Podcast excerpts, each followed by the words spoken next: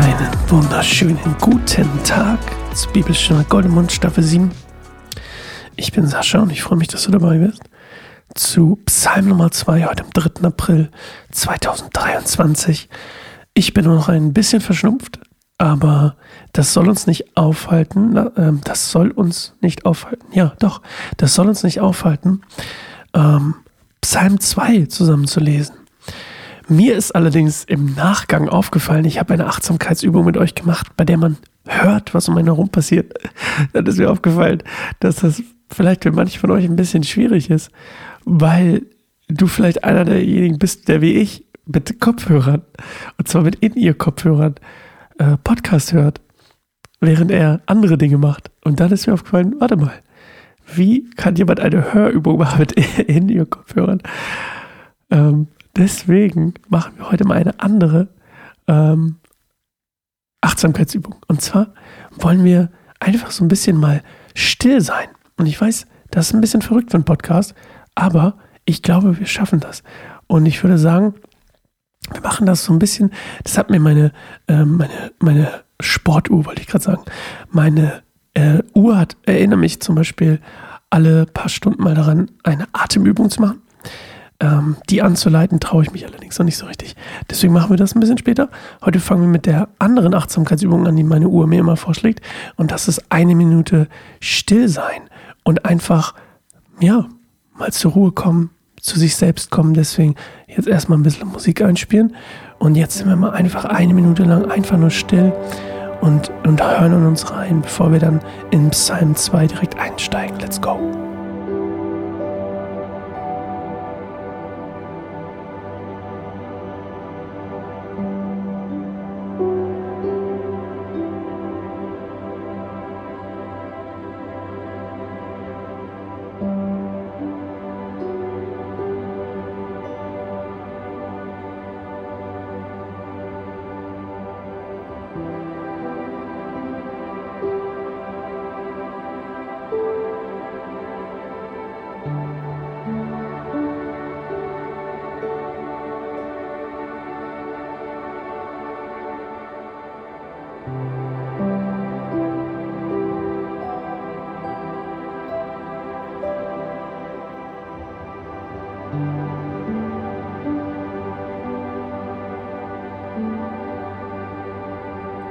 Psalm 2 Warum toben die Völker voll Zorn?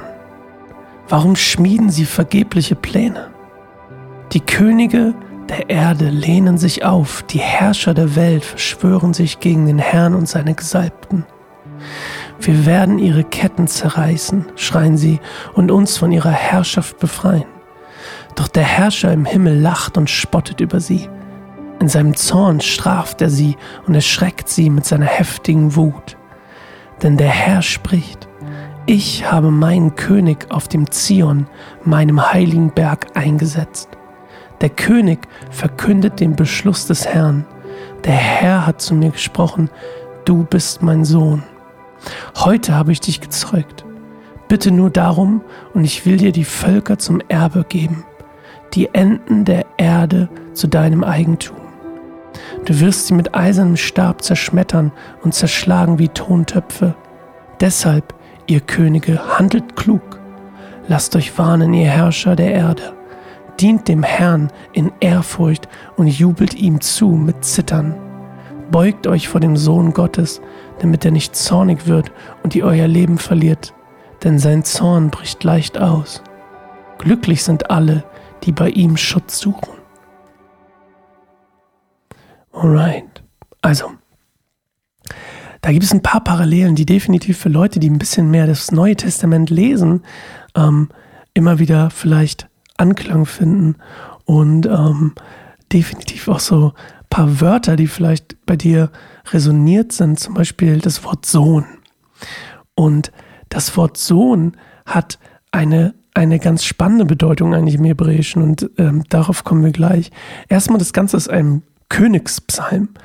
Ähm, er wird quasi, er beschreibt die Krönung, also die Krönung des, des Königs, völlig ungeachtet der Umstände. Also ähm, es geht um die, es geht darum, um die Herrlichkeit des Königs, wenn man so will.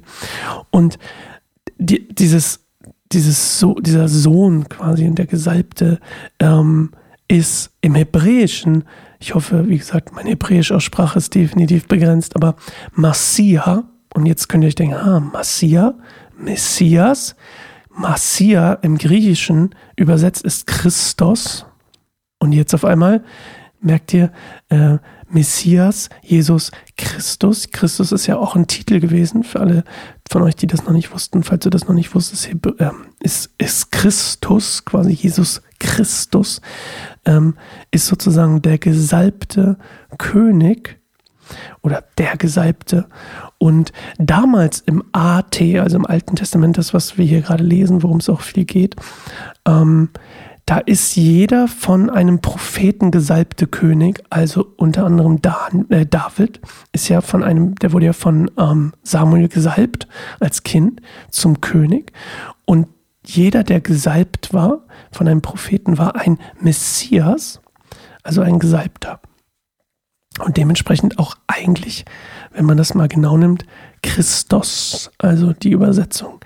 Und ähm, Jesus ist natürlich nochmal was anderes, aber du, du, merkst schon, da ist eine Linie und das ist ja auch quasi die, ähm, die Überlieferung oder nicht, die Überlieferung ist das falsche Wort, aber auch, aber die, die ähm, Voraussage, wie heißt denn das richtig?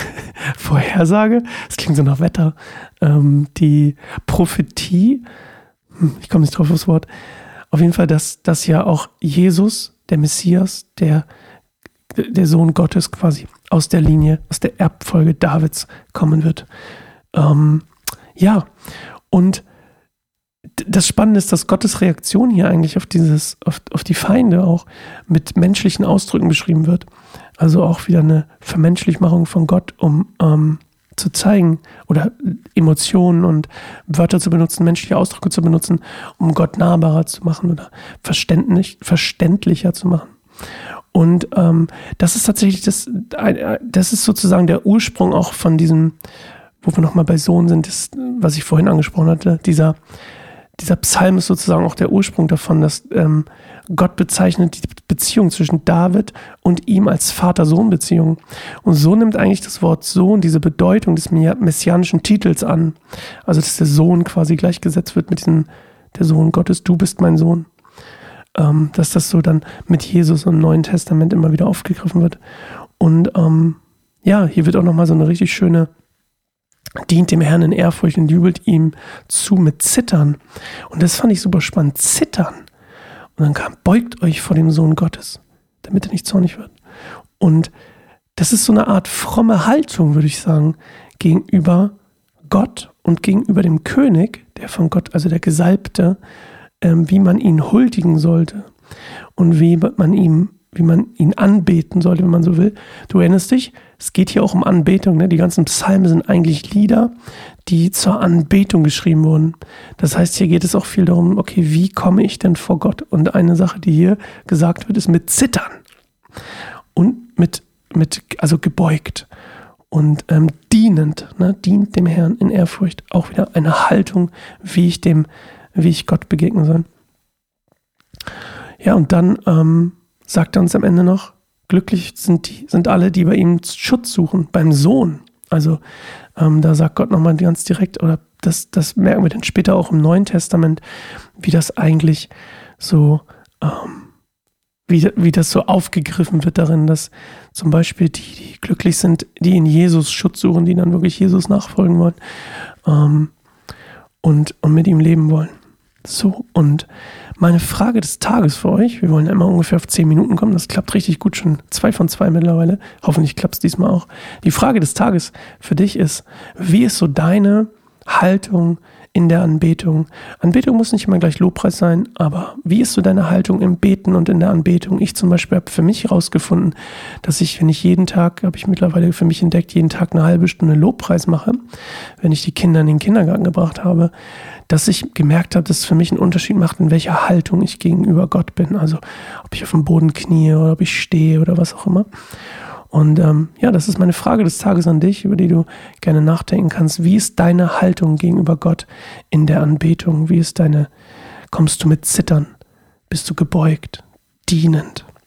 Ja. Ich freue mich auch gerne übrigens, Das sei mal dahin, äh, das sei mal nochmal hingestellt.